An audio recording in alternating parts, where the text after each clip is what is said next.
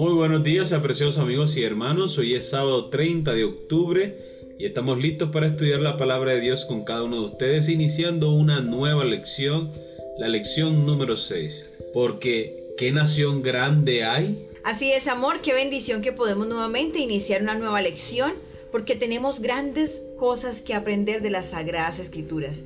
Así que vamos a disponernos para aprender y para escuchar la voz de nuestro Dios. Con ustedes, Stephanie Franco y Eric Colón. Bienvenidos.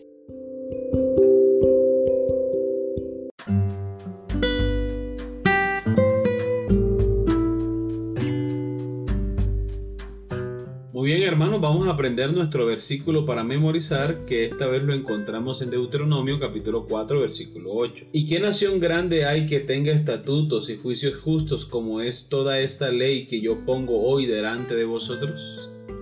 Los primeros tres capítulos de Deuteronomio fueron básicamente una lección de historia, al recordarle al pueblo lo que había pasado hasta ese momento.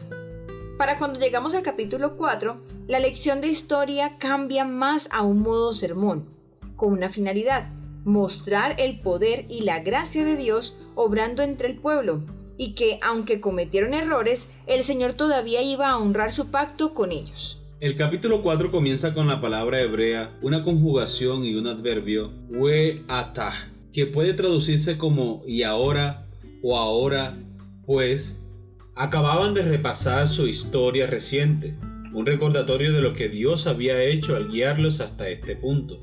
Entonces, o ahora pues, deben hacer lo que Dios les dice que hagan en respuesta.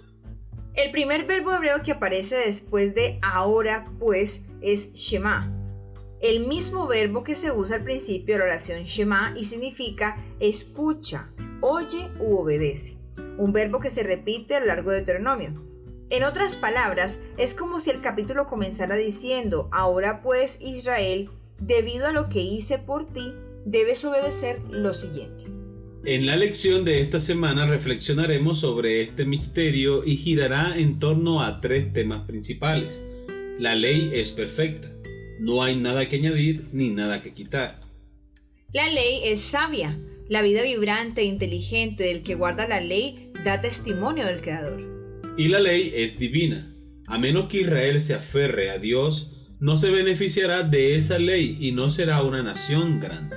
Así que queridos amigos y hermanos, tenemos temas muy importantes que van a ser de gran reflexión para nosotros y que nos permitirán también aplicar en nuestra vida aquello que Dios quiere que podamos visualizar, tal vez cambiar o simplemente lo que desea que podamos escuchar. Así que te invitamos a que no te pierdas ni un solo momento de esta lección. Queridos amigos y hermanos, los esperamos mañana para una nueva lección. Que Dios les bendiga.